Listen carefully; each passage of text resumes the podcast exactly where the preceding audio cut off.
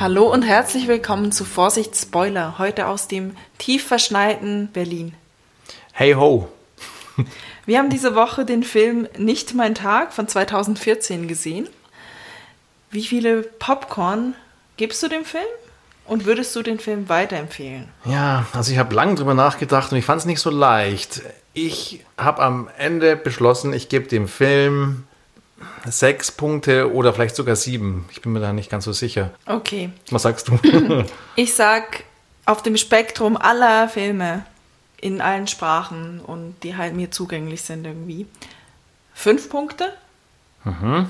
Auf dem Spektrum aller deutschen Filme. Aus dem Vergleich zu den deutschen Filmen, die du auch kennst. Genau, ja, ja logisch, sonst ja. kann ich sie ja nicht vergleichen. Gebe ich ihm acht Punkte. Oh, acht. Ja. Also für einen deutschen Film ganz gut. Würdest du den Film weiterempfehlen? Puh, würde ich ihm weiterempfehlen. Äh, welchen Film kannst du mir empfehlen? Ah, bevor ich dir das sage, muss ich erstmal abklopfen. Würdest du auch einen fremdsprachigen Film in deutscher Synchronisation gucken? Ich mag keine Fremden. Okay. Ähm, hast du Bock, Untertitel zu lesen? Auf gar keinen Fall. Da gehen mir die Augen kaputt. Okay, also wenn wir die Sachen zusammennehmen, würde ich sagen, schau, nicht mein Tag. Kommen wir zu einer kurzen Zusammenfassung. Wir beginnen in einer Bank am Schreibtisch von Till. Till ist Banker und findet sein Leben langweilig. Und Till ist verheiratet mit Miriam, die sich selbst verwirklicht. Die hat darauf gewartet, bis das Kind, das sie haben, so ein langweiliger, kleiner, blonder Junge, der hm. nichts sagt, bis das Kind groß genug ist, um in den Kindergarten zu gehen. Und die stellt jetzt Taschen her und sie betreibt dieses Geschäft mit ihrer Freundin Ina. Die ähm, nimmt sie dann mit zu Partys und so, hat auch mal irgendwie Männer mit im, im Büro die ja. lebt halt noch so ein wilderes Leben. Ja. Oder die Miriam lebt wieder ein wilderes Leben als der Till, während der Till halt die Brötchen nach Hause bringen muss und sich ja. darüber aufregt. So, zurück in die Bank. Es kommt zum Banküberfall, wo ein Gangster reinkommt namens Napo. Der war am Tag vorher schon bei der Bank und wollte einen Kredit haben, um sein Traumauto zu kaufen, hat den Kredit nicht bekommen und macht dann, wie gesagt, was man halt so macht, wenn man Kredit abgelehnt kriegt. Ja, macht man so. Man kommt zurück, aber verkleidet mit einer Knarre und ja. nimmt sich das Geld halt einfach. Napo hat dann aber das Problem, dass er wieder wegkommen muss von der Bank und sein Fluchtfahrer ist weggefahren. Deshalb nimmt er da spontan eine Geisel mit Auto, die der Till ist. Dann fahren sie zusammen weg, machen so einen Zwischenstopp irgendwie in so einem Waldhaus, ja. wo sie dann schon gleich mal zusammen Gitarre spielen und singen und merken, sie mögen beide die Band Donar. Genau, da werden sie auch gleich mal Best Friends plötzlich. Ja, dann sagt er, ich lasse dich gleich los, ich muss noch was erledigen. Dann geht er zum Schrottplatz, wo er jetzt endlich sein Auto kaufen will.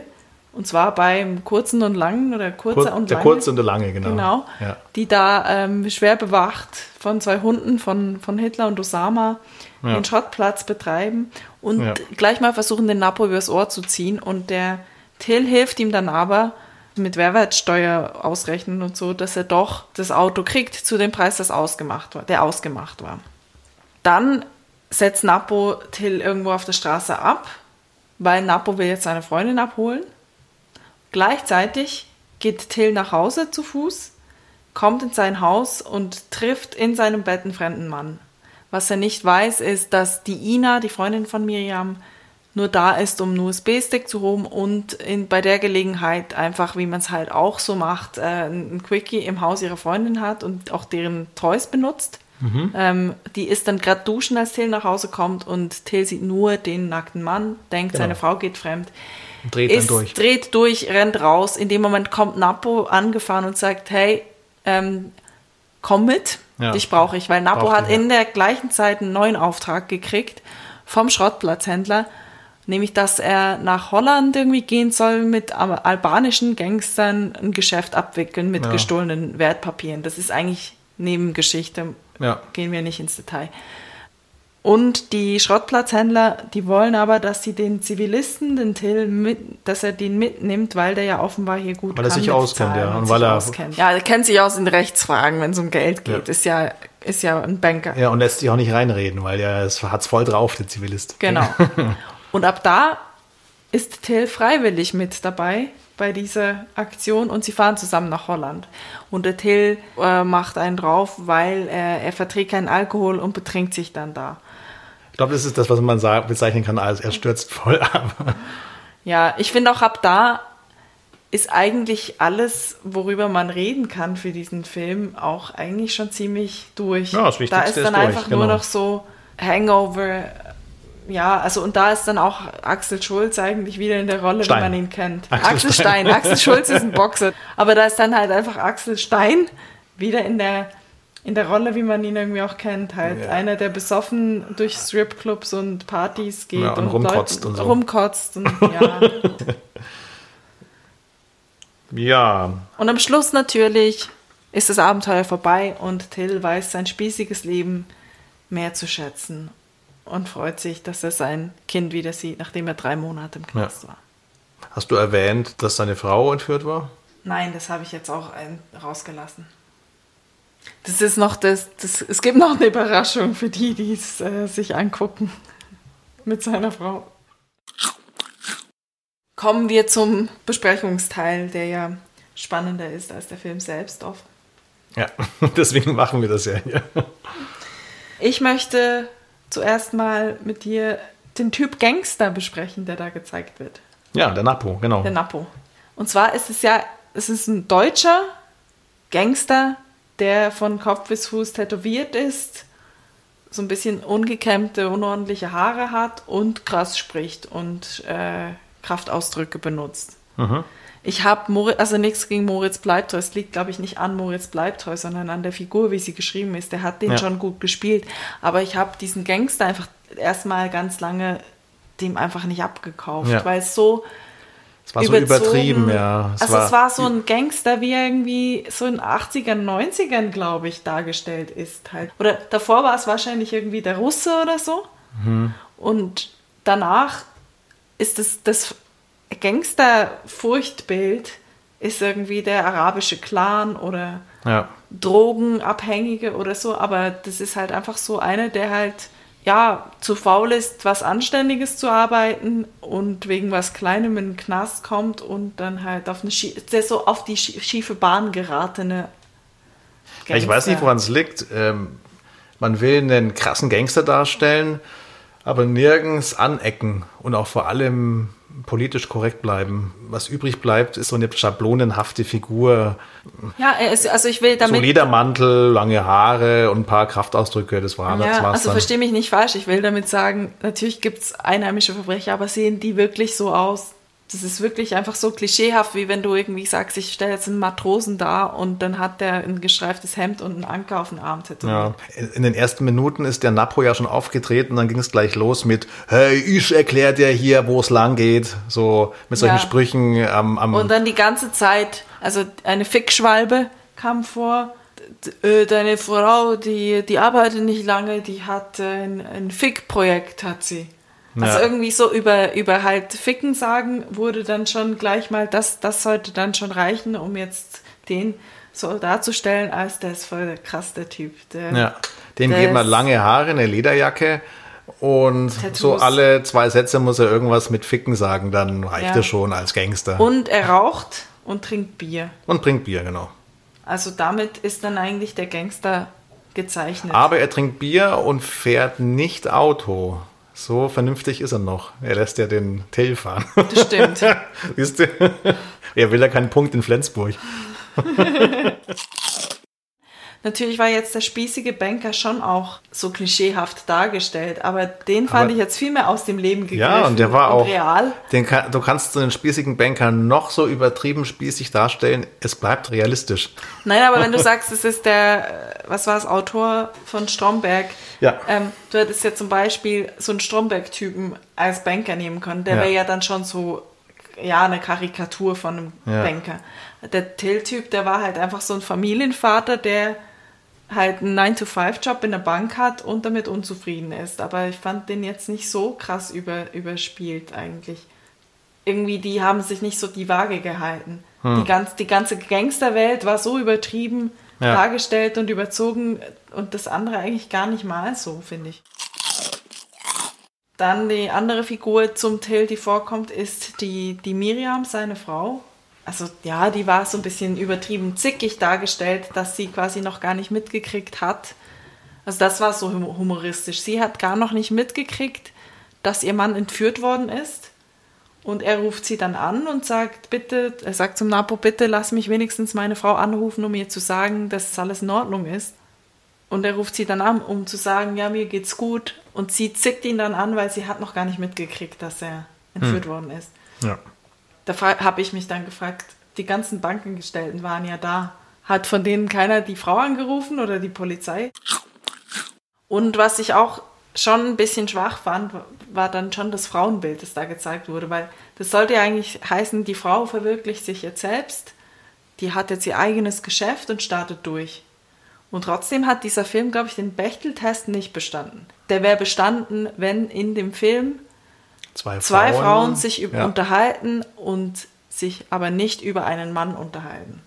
Und die beiden Frauen, also die Miriam mit, sein, mit ihrer besten Freundin, die sitzen an der Bar und über was unterhalten sie sich? Über den Ehemann. Und dann werden sie angelächelt von einem anderen Mann in der Bar. Ja. Dann geht es halt noch um den. Ja, Bechteltest. Äh, nee, und, und, es wird dir auch gezeigt, wie die beiden ähm, in ihrem Arbeitsatelier sind, wo, was ja auch die beste Vorlage wäre, dass sie über ihr Geschäft reden. Ja. Stattdessen äh, taucht irgendwie ein halbnackter Typ auch wieder auf, weil die Ina ähm, ihren Freund da zu Besuch hatte. Und dann geht es darum, ja, ja, ich habe euch schon gehört, dass es gestern spät wurde oder so.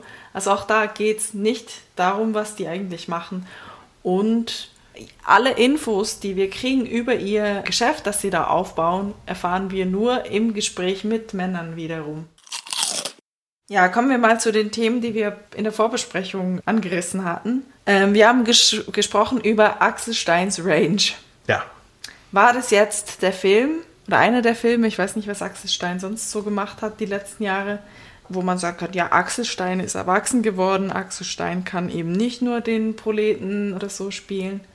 Ähm, wenn man jetzt vergleicht, was wir gesagt haben, so unser, unsere Jugenderinnerung, wo wir an äh, Rollen denken von Axel Stein noch in Fett, wo er dann irgendwie besoffen ist, Schuld sagt und so. Oder in Schule, Schule, wo er irgendwie so ein Schulversager spielt. Die Sachen, würde ich sagen, sind in diesem Film vorbei und er zeigt schon eine Range. Das wird schon deutlich. Am Anfang ist er der spießige Büroangestellte und dann wandelt er sich äh, nach und nach zum, zum alten Axel Stein zurück. also er zeigt schon eine Range. Also ja. Er hat mehr Range als Jason Bateman. Ja, genau. Jason Bateman ist eigentlich immer der spießige Bankangestellte. Der spielt immer die Rolle, er ist irgendwie der spießige Bankangestellte oder sonstige Angestellte und dann passiert irgendwas und er wird da reingezogen. Ja. Also er hätte eigentlich diese Rolle auch spielen können. Lass uns mal über Stockholm-Syndrom reden. Es geht halt um eine Geisel, die dann Spaß bekommt am Abenteuer, das sie erlebt mit dem Geiselnehmer. Ja. Und ich würde jetzt mal behaupten, es geht schon fast so weit, dass dann eigentlich der Napo eher ein Stockholm-Syndrom hat beim Till. Ach, du meinst ein umgedrehtes Stockholm-Syndrom? Ja, weil der Napo ja. will den ja ursprünglich auch gar nicht mitnehmen, gezwungenermaßen, weil sein Auto weg ist, nimmt er den mit, will ihn dann auch bei erster Gelegenheit, wo er findet, ist jetzt sicher, will er ihn loswerden. Hm. Und der will ja dann mit ihm mitkommen. Und in Amsterdam versucht er ihn auch mehrfach loszuwerden. Und er taucht dann immer wieder von selbst auf und er muss ja. ihm dann helfen. Ganz am Schluss hilft er ihm ja wirklich. Da riskiert er Leib und Leben für den Till. Genau. Das wäre dann sozusagen das umgekehrte Stockholm-Syndrom. Da gibt es auch einen Städtenamen dafür übrigens. Das Lima-Syndrom. Ah, okay. Ist, wenn. Der Entführer Mitleid entwickelt mhm. und ihm dann auch hilft. Keine Ahnung. Ja. Ach so, also haben wir hier ein Stockholm und ein Lima-Syndrom. Ja, ja, genau. Das wäre dann nämlich die Erklärung dafür, warum Napo am Ende dem Till hilft. Ja, und sie sind ja dann voll Kumpels. Am Schluss ist dann, ah, der Napo nimmt für den Till quasi die Schuld auf sogar sich. sogar die Schuld, genau, auf Und der ist ja. irgendwie, das ist auch ein bisschen komisch, er ist irgendwie am Strand und macht ein Video, die Nadine lächelt ihm über die Schulter in die Kamera und das ist quasi sein Geständnisvideo. Ja. Da würde ich jetzt als die Freundin, die mit dem abhaut, mich nicht unbedingt auch hinter den stellen.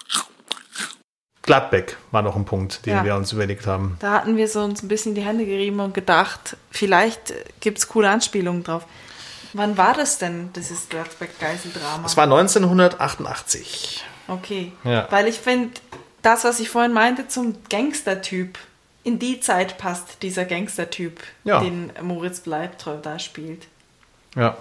Von dem hätte sich eigentlich ein bisschen was abschauen können. Hat er vielleicht auch. Findest du? Ich weiß, ja, halt so. dann, das, dann hätte er es auch aber für die Zuschauer erkenntlicher machen müssen. Dann müsste mal auch so ein Spruch kommen wie und Ja. mein Kumpel ist brandgefährlich, der Till, wenn gib dir mal äh, eine Flasche Wodka, dann äh, kannst du dich in Acht nehmen. Sowas zum Beispiel. Ja, dann wäre es. es hätte sich so angeboten. Es hätte sich so hätte auch noch angeboten, ein ja. Popcorn mehr gegeben. Ja. Die einzigen tatsächlichen zufälligen Schnittpunkte mit, mit Gladbeck waren halt Geiselnahme und der dann Bank. genau in der Bank und dann mit einem Auto wegfahren, dann gibt es einen Autowechsel und dann am Ende landet man in, äh, in Holland. Nur, dass die Gladbecker, die sind ja nicht nach Holland, nach Amsterdam Party machen gegangen. Mit einer Sache hatte ich ein riesiges Problem, nämlich bei der Darstellung der Beziehung zwischen Till und seinem Entführer. Napo? Genau. Der wird ja aus der Bank mitgenommen, äh, ist in in sein Auto reingeschmissen, dann ist er doch irgendwie hinten im Trunk, äh, im Kofferraum da drin. Der muss Todesangst haben. Dann setzen sie sich da vor die Waldhütte und dann spielt der Till einen kurzen Gitarrenakkord und schon sind sie Best Friends. Also die Art und Weise, wie schnell Till Vertrauen aufgebaut hat zu Napo und keine Angst mehr hatte, das fand ich schon sehr ähm, Gut, aber danach hat, sagt er ja schon, äh, ich will nicht wieder in den Kofferraum. Nein, da gehe ich nicht rein. Aber da hat er dann schon eine Schnauze er- gegen ihn. Ja, und hat er schon, genau, da macht er schon den Mund auf Ja. ähm, und hat gar, er hat irgendwie gar nicht mehr so Angst. Ja, aber er will noch nach Hause. An dem Punkt will Ja. er noch nach Und Hause. das ist psychologisch gesehen, macht es nicht so Sinn. Die psychische Realität muss man da ein bisschen dehnen, damit es da zum Stockholm-Syndrom kommt. Das Geld hat wahrscheinlich gefehlt bei der psychologischen Beratung. Anderes Beispiel dafür, wie die Realität äh, für mich etwas zu sehr überspannt worden ist, war bei der Szene, wo Ina ihren Quickie hat mit dem mit ihrem Kumpel da im Haus von der Miriam, weil Till kommt dann nach Hause, sieht den Typen im Bett und also Sinn und Zweck dieser Szene ist natürlich, dass es zu dieser Verwechslungsszene kommt. Und was mich dann ärgert, ist, dass dann die Figuren so absolut realitätsfremd reagieren. Er klopft an die Tür und sagt, Miriam, Miriam, was soll der Scheiß? Ich habe für alles gezahlt, ich racke mir den Arsch auf, du blöde Sau. Sagt der blöde Sau, weiß nicht. Du, du, du, du, du Fickschwalbe. ähm, und die Ina ist da innen drin, sie hätte nur sagen müssen, hey, das ist eine Verwechslung, ich bin's. Hätte jeder normale Mensch gesagt, aber sie sagt dann einfach nichts. Und sie darf natürlich aus der Sicht des Gags darf sie nichts sagen, weil sonst funktioniert die Verwechslung ja nicht. Aber das sind dann so. Es hätte mehr so Sinn gemacht, wenn sie einfach noch unter der Dusche gewesen wäre Ja, ja. und uns nicht gehört hätte. Das muss man anders lösen, das kann man so nicht machen. Aber auch leid. der Typ sagt nichts. Also der, Ja. Der sagt auch nichts, genau. auch sagen, äh, war nicht die Miriam. Ich, Ja. Weil der kennt ja die Miriam auch. Ja, der Typ lässt sich lieber grün und blau schlagen, bevor er sagt, dass, dass er gar nichts mit seiner Frau hatte. Wart mal kurz, bis die Miriam aus, dem- Miriam aus dem Bad kommt, dann siehst du, dass es nicht die Ja. ist. Apropos deutscher Film, jetzt komme ich zu meinem Meisterwerk des heutigen Tages. Ja, Es ist etwas, ich, es ist was Visuelles und ich werde es auch auf unseren Instagram- äh, und Twitter-Account hochladen zum, zum Mitmachen. Und dann empfehle ich damit eigentlich auch gleich jeden, jeden deutschen Film, weil dann macht jeder deutsche Film Spaß. ja. Und zwar ist es ein, ich zeig's dir erstmal, Oh, das ist ein deutsches Film. Bingo. Film Bingo. Ja, und zwar, wenn du eine Reihe voll kriegst an Kategorien, dann Mhm. ist es ein schlechter deutscher Film. Oh, oder so wie dieses, dieses Spiel. Ähm, Tic-Tac-Toe? Tic-Tac-Toe, genau. Ja, man kann das, man kann das beliebig spielen. Man kann ein Trinkspiel draus machen, wenn man einen Haken Ja. setzen kann. Oder man kann auch, wenn man es mehr so als Bewertungskriterium sieht, Mhm. ähm, würde ich jetzt sagen, wenn du, eine, wenn du eine Reihe voll kriegst, dann ist es ein schlechter Film. Gut, ich zeig Aber dir mal. erklär doch mal, wie das Spiel geht. sag- ich also, weiß ja gar nicht, äh, wie das nenn, funktioniert. oder ich zeig's dir mal. Ich hoffe, du kannst es lesen. Ich habe es von Hand geschrieben. Ja. Ähm, du kannst ja mal beschreiben, was du siehst. Muss nicht alles Ja, also ich sehe hier neun Felder, also äh, drei Reihen und drei Spalten. Zum Beispiel, ich mache jetzt mal die oberste Reihe gleich mal. Also ich habe einen Film mit Nazis, Drittes Reich, Till Schweiger und Midlife Crisis. wenn, also das wäre jetzt zum Beispiel Wenn ein schlechter wenn du deutscher einen Film. Film hast, wo Nazis vorkommen, Till Schweiger und es geht um Midlife Crisis, Ja. stell dir irgendeinen Film vor. Ich glaube, der Ja. wäre nicht gut Das ist ja praktisch die perfekte Grundlage für, für Autoren. für Autoren, genau. Damit kannst du deutsche Filme machen. Wahrscheinlich arbeiten die meisten Autoren auch mit so einem, Ja. mit so einer Schablone, mit so einem äh, Themenbingo. Als ein Bingo habe ich es dann auch angelegt, dass Hm. natürlich die verschiedenen Spieler unterschiedliche 3 auf 3 Sets kriegen. Mhm. Kannst du da mal gucken, was, was da so. Äh, zweite, das hier. Koks, Leiche und Verfolgungsjagd. Da wären zwei jetzt dabei bei unserem Film. Koks und eine Verfolgungsjagd. Die Leiche kam nicht vor. Und deswegen können wir sagen, ist der Film nicht ein voller Reinfall. Naja, vielleicht kriegst du eine andere Reihe voll. Aber das ist jetzt so generisch für generell den deutschen Film. Hm. Ich finde es Also, genial. Ähm, ich habe da auch so mehr für eine andere Gattung. Da sind Sachen Ja. drauf wie Hund, Pferd, Rentner. So, Ach so, das, das- das kannst du so bei Bibi und Tina zum Bibi und Beispiel, Tina, genau. Das nehmen. Wenn man deutsche Drehbücher verbessern will, würde ich einfach dieses Schema anwenden auf ganz andere Genres. Also zum Beispiel hier ähm, Koks, Nutten und Matthias Schweighöfer als Grundlage für das Traumschiff. um wieder auf nicht mein Tag zurückzukommen.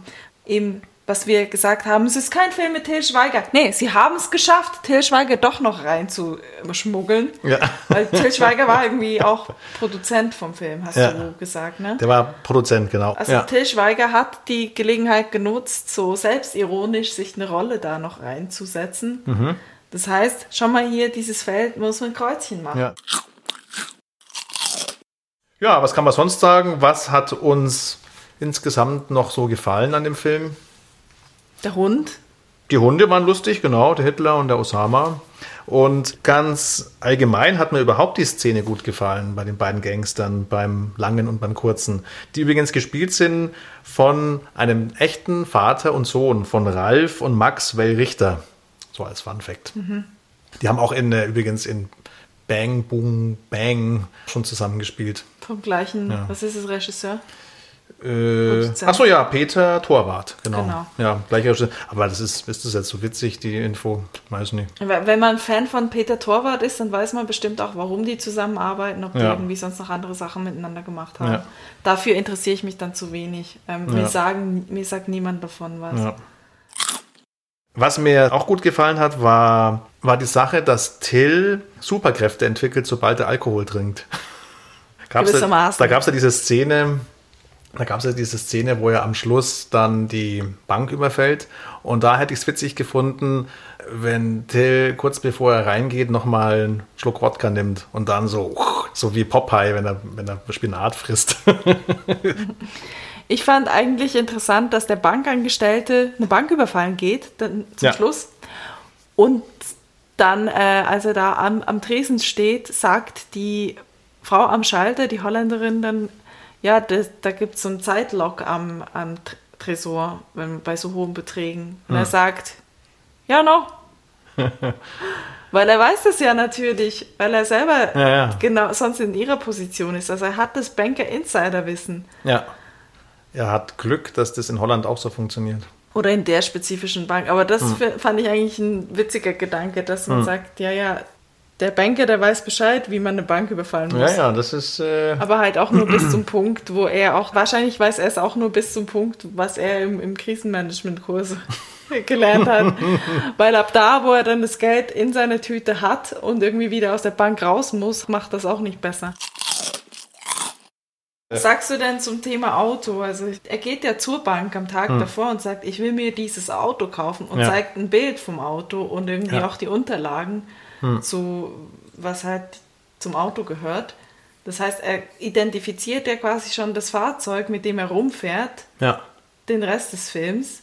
Ja, das ist Und natürlich also er Quatsch. ist ja dumm. Also ein Natürlich ist schlauer. Bankräuber, wenn er eine Bank, eine Bank überfällt, dann sollte er ja dann möglichst mit einem unauffälligen Fahrzeug rumfahren, wenn schon. Und nicht mit einem gelb-schwarz gestreiften Ford Mustang.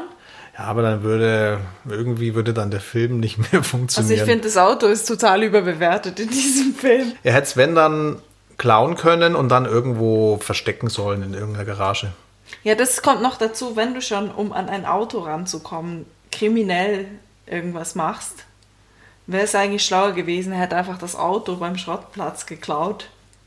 Also eine Bank zu überfallen. Aber da war ja Hitler und Osama, die haben aufgepasst. Ja, aber er ist ja dann trotzdem, also er hat zwar dann, er hatte dann den Till reingeschickt, aber sie sind ja trotzdem quasi auf dem Schrottplatz eingebrochen, um äh, da das Auto abzuholen. Ja, aber es ist viel sicherer, eine Bank zu überfallen, als ein Auto zu klauen, das vom Hitler bewacht wird. Weil wir haben es auch im Film gehört, der Hitler hätte die zerfleischt. Osama war ja noch äh, recht menschenfreundlich. Osama bellt nur. Eine Sache, die mir gut gefallen hat, war der Running Gag mit dem Navi ob Kölsch. Da habe ich gesagt, da hat, äh, wie heißt der, Tom Gerhardt, Tom Gerhardt, ja. noch einen Gastauftritt. Ja, hast Und du wer, einfach. Ja, Wer stand im Abspann? Tom Gerhardt.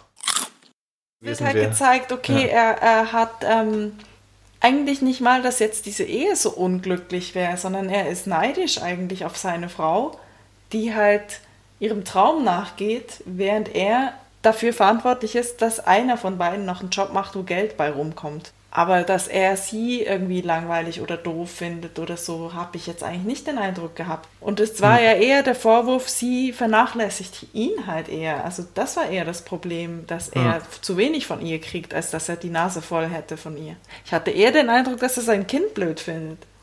Weil er hat zu ihr gesagt, und ich muss in meiner Freizeit mich dann auch noch ums Kind kümmern. Ja. Wie als ob er irgendwie den Anspruch hätte, ich will mich mit dem Blag nicht abgeben. Ich hätte mich noch gefreut übrigens am Ende, dass man Till am Ende sieht, äh, wie er zurück ist in seinem alten Leben und wie er jetzt sein Leben gestaltet. Jetzt, wo er ja cool Jetzt ist. so ein und- Tattoo hat. Jetzt, wo er ein Tattoo hat, genau. Er hatte auch übrigens, man sieht am Ende, äh, wo, also nachdem er seinen Arm verbannt hat, hat er ein Tattoo am Hals. Als er aus dem Knast kommt. Hat er das Tattoo vom Knast?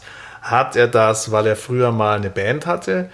Hat man das einfach als äh, spießiger Bankangestellter? Hat Ich man da glaub, so ein Axel Tattoo? Stein hat Oder hat Axel Stein eins? Ja, hätte mich, würde mich mal interessieren. Ja, Hättest du jetzt recherchieren können. Ja. Ähm, Nö, das ja, haben wir uns gefragt. Ja. Das kann, könnt ihr uns ja gerne noch sagen, Ja. dass ihr Axel Stein kennt. Übrigens zum Titel, nicht mein Tag.